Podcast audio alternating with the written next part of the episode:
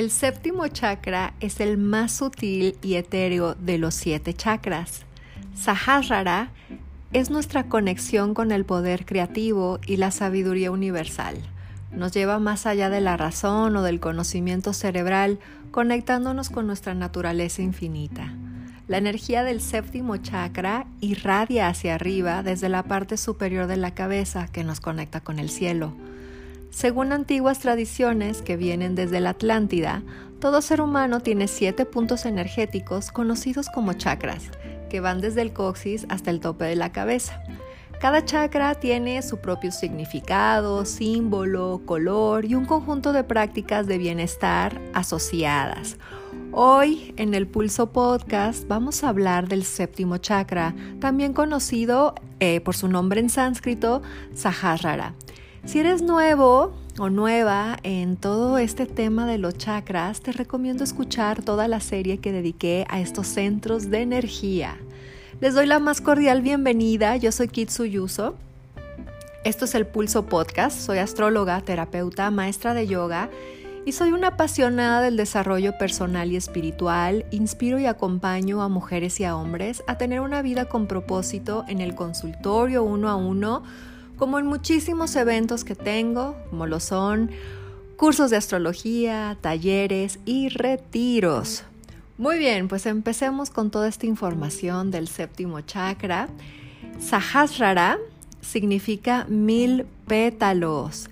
Hay un tema bellísimo en este chakra y es que muchas veces se le representa con el color violeta, que es un color súper místico, una de mis eh, bolsitas donde guardo mis cartas de tarot es de terciopelo violeta y se me hace así como de lo más rico que hay. Y bueno, es un color que, que habla de transmutación, esta energía que nos lleva a ir más allá, ¿no? Más allá de lo físico. Bien, entonces se le representa generalmente con este color, pero muchos eh, estudiosos también dicen que su color es un color áurico, que es blanco, puro, que incluye los demás colores dentro del color blanco o también se le atribuye el color dorado también. Todos los chakras tienen un elemento que se le asocia. Fíjense, empezamos desde el primer chakra, que su elemento era la tierra, ¿no? Que es como lo más denso que hay, y luego fuimos por agua y fuimos subiendo en niveles más y más sutiles. Cuando llegamos al corazón, ya estábamos hablando que el corazón o el chakra corazón, que es el cuarto, está regido por el aire. El chakra que está en la garganta está regido por el éter. El tercer ojo o el sexto chakra está regido por la luz. Y ahorita en el séptimo chakra, que es el más alto, que se encuentra en el tope de la cabeza o en la coronilla, tenemos eh, que el elemento es el espíritu en su estado más puro, también puede estar relacionado con el pensamiento, ya que este chakra nos recuerda que el universo entero está en tu memoria, en tu mente o en tu pensamiento. El planeta regente para todos los amantes de la astrología como yo, tenemos dos. Primero, el Sol y Urano. El Sol, ¿por qué rige este séptimo chakra? Ahí les va. El sol en astrología rige nuestro brillo, nuestro propósito de vida, son los regalos que traemos al mundo. Y el séptimo chakra tiene la función de la trascendencia, de encontrarle un sentido a la vida más allá de lo tangible y lo mundano, pero pues para encontrarle ese sentido primero hay que encontrar un sentido aquí en la tierra. Eh, yo generalmente eh, asocio al sol con el servicio que uno viene a dar al mundo a través de la energía alta de tu sol natal o de tu signo zodiacal. Por ejemplo, yo soy Libra y todos los signos zodiacales eh, tienen energía alta y energía baja. Yo cuando estoy en mi energía alta puedo ser alguien que sea sumamente sociable, que vea con justicia, ya sabes, los, los dos este, lados ¿no? de alguna situación. Puedo ser muy diplomática y muy amable, pero también puedo estar desequilibrada y me puedo volver muy susceptible a la a, que me quieran, a ser aceptada, puedo volverme indecisa. También puedo ser eh, demasiado condescendiente con lo que quieren las demás personas y dejar de escucharme con tal de no crear eh, panchos o, sabes, desequilibrios en alguna situación en específico. Entonces, bueno, todos tenemos este tipo de energía que está regida por nuestro sol o nuestro signo zodiacal, es lo mismo. Entonces, el chakra de la coronilla está regido por el sol porque... Obviamente nuestro tránsito por la Tierra debe de tener una trascendencia el segundo planeta que rige al séptimo chakra es Urano.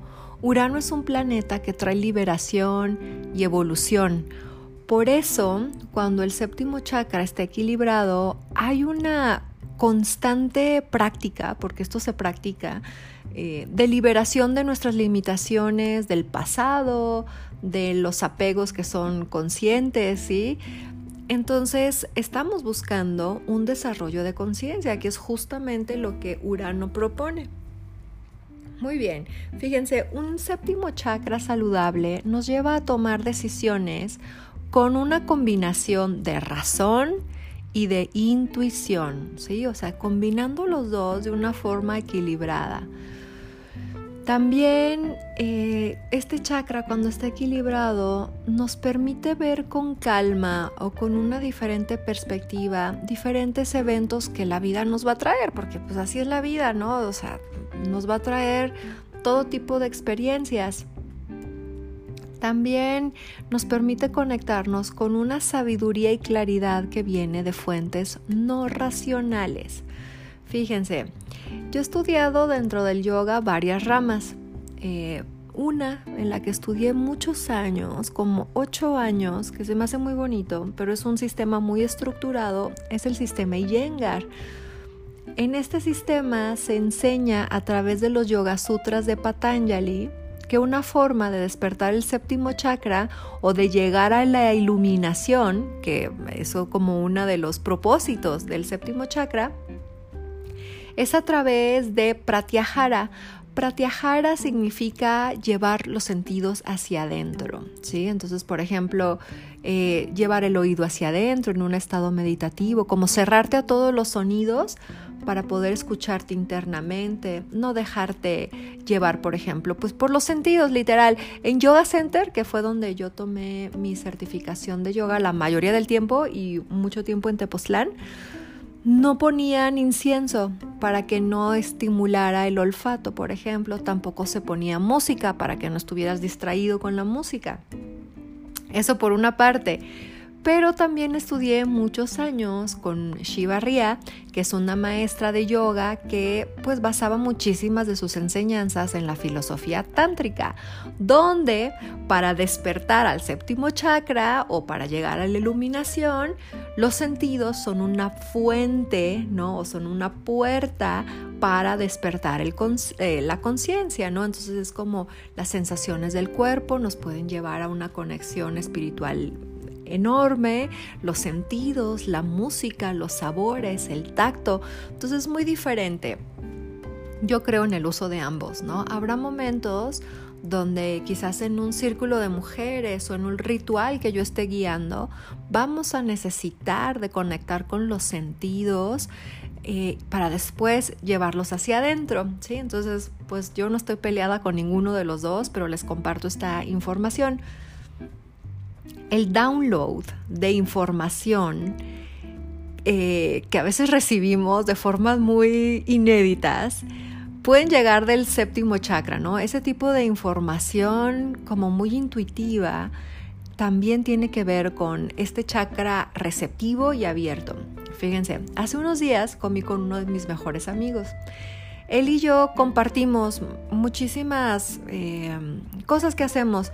Los dos somos terapeutas, él es coach, pero hicimos la, formación de yoga, esta formación Iyengar la hicimos juntos por muchos años. Entonces esta última vez que lo vi, me estaba comentando que adoraba su trabajo, ¿no? Entonces me dijo, hay ocasiones donde algo se apodera de mí en mis sesiones de coaching, ¿sí? Y confronto a mis pacientes y no sé ni de dónde viene esa confrontación, o les digo cosas que no vienen de mí, y también me ha pasado en clases de yoga, me dijo. Y la verdad es que es algo que me es muy familiar. Obviamente mi amigo no, no hace lecturas intuitivas como tarot o la lectura de una carta astral, que es un poquito un, lado de mi trabajo, ¿no? Porque también hago la parte terapéutica.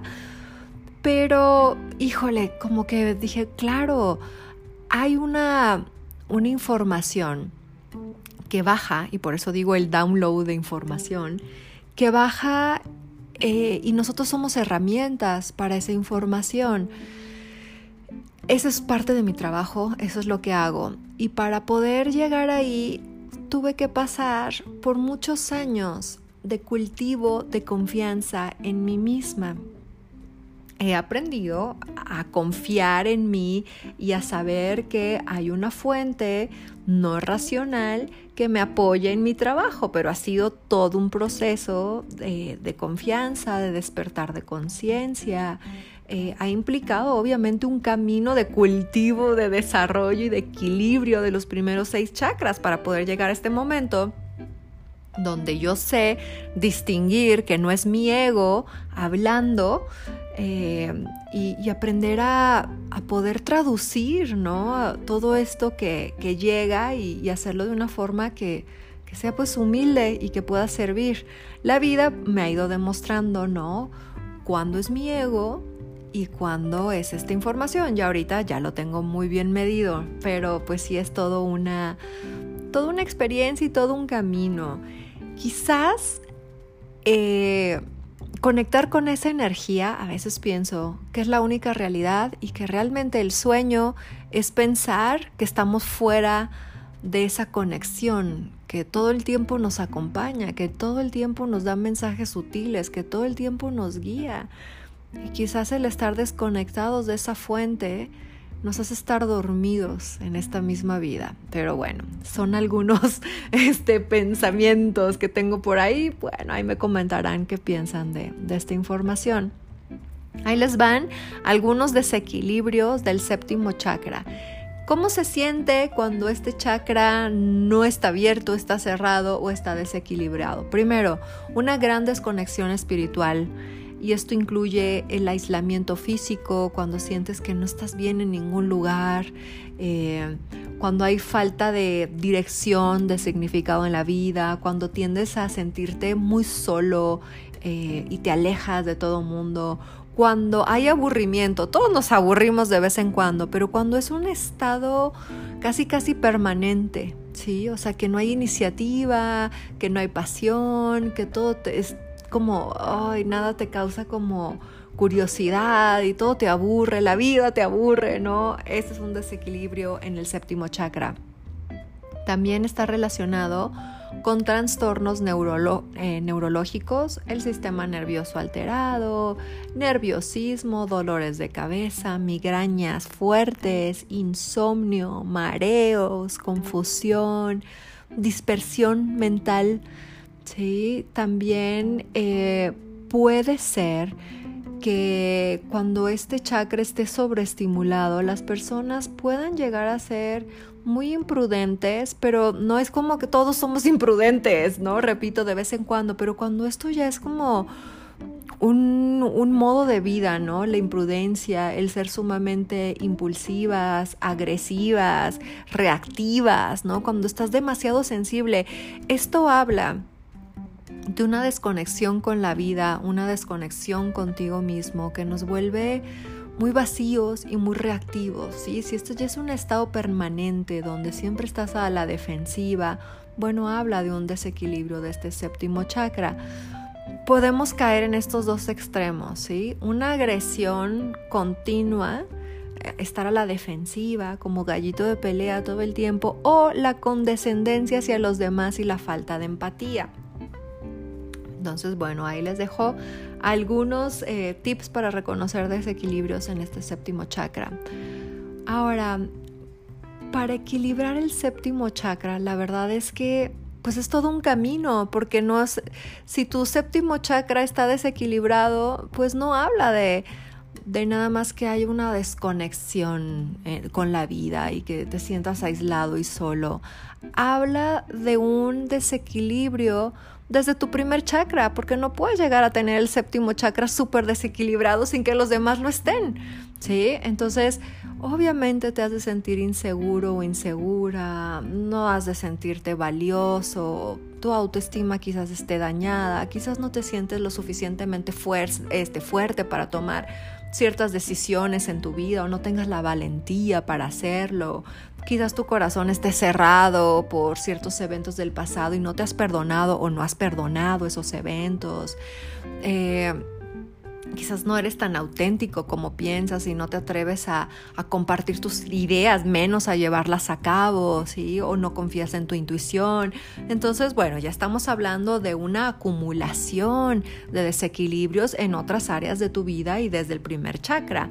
Entonces, equilibrar el séptimo chakra empieza con equilibrar el primer chakra, ¿sí? Y de ahí hacia arriba. ¿Qué más? Pues lo esencial, que lo he dicho quizás en todos los chakras, pero en este más que nunca, eh, encontrar un sentido de vida, una vocación, un servicio. Todos tenemos una razón por la cual estamos aquí. Y no es una cosa en específico, ¿no? No es que vengas a hacer una cosa y esa sea tu misión de vida tenemos múltiples talentos, eh, una misión de vida se va conformando de varios pasos, tropezones eh, y, de y como cambios de camino, ¿no? Pero tenemos que irlo experimentando y tenemos que estar en esa búsqueda si es importante que día a día le des sentido a tu vida haciendo lo que amas y construir poco a poco una vida, ¿no? Con significado, con sentido. Y en ese caminito de construirnos día a día haciendo lo que amamos y dando lo mejor de nosotros y estando en esta búsqueda, seguramente encontramos una vocación o un sentido de, nuestra existencia. Cuando no encuentras esto por ti mismo, por ti misma, sí recomiendo buscar apoyo externo, apoyo terapéutico, idealmente y, profesional.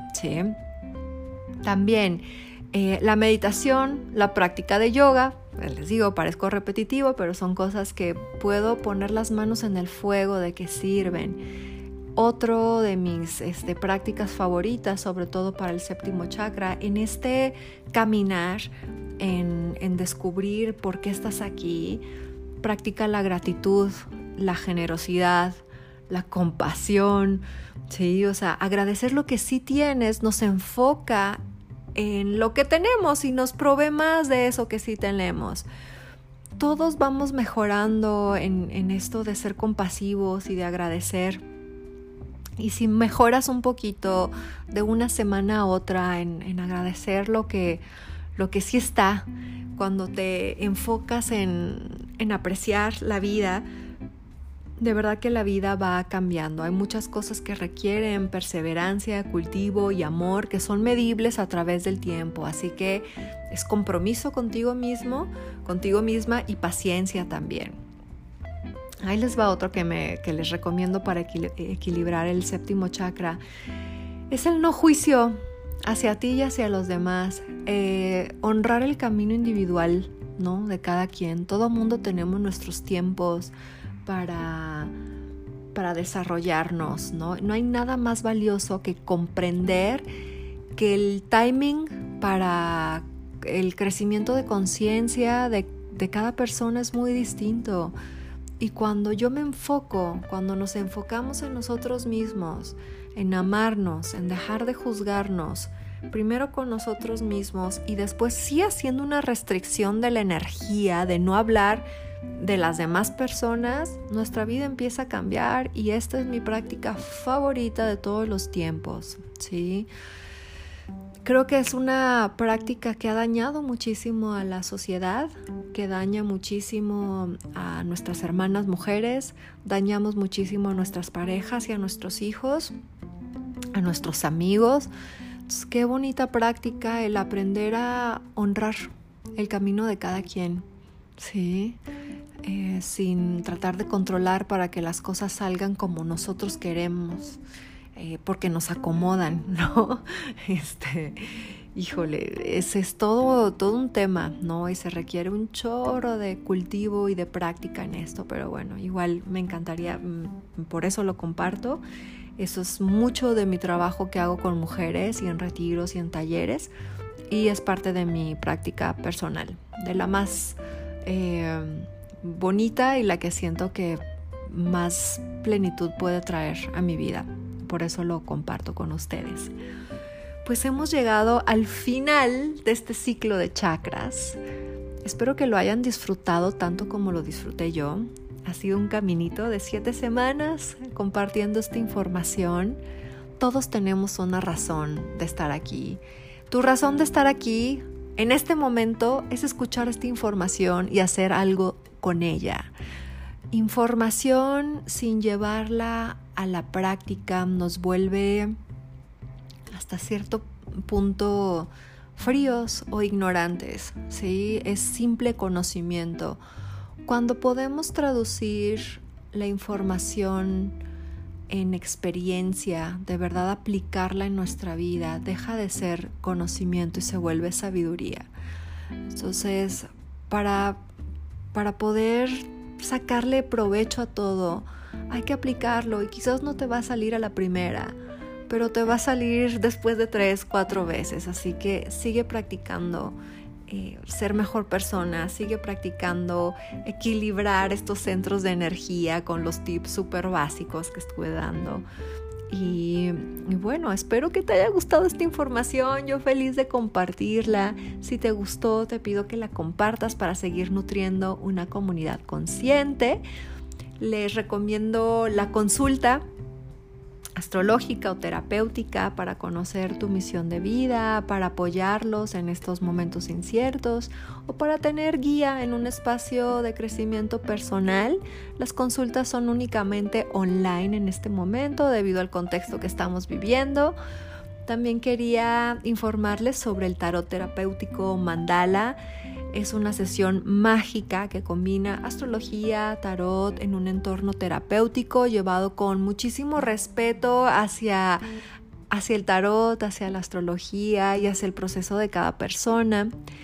Astronights, uff, feliz. El 18 es martes. Voy a estar dirigiendo un ritual de luna nueva es un ritual de prosperidad para abrirnos brecha en nuevos inicios en nuestra vida. Todos necesitamos hacer como un reset en esta nueva normalidad. Entonces el martes 18 de agosto de 7 a 8 de la noche voy a estar guiando este ritual en vivo. Y después el 25 de agosto es martes también de 7 a 8 de la noche voy a dar una clase eh, de astrología, tarot y magia para, compartir un poquito de cómo iniciar una práctica segura en estas tres artes que los lleve a tener una vida como más enriquecida, mejor guiada y para poder manifestar eh, pues diferentes cosas en su vida, lo que está en su corazón sobre todo, ¿sí? y sentirte conectada.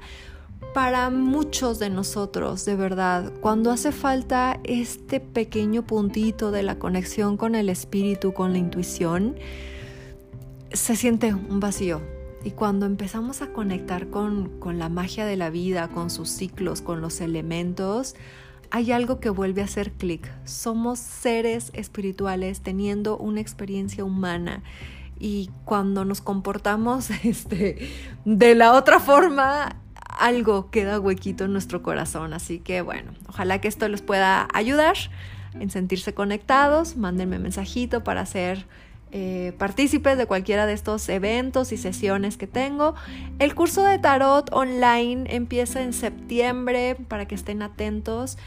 Me encanta, es un curso hermosísimo que son 22 lecciones para cultivar tu sabiduría interna a través del tarot.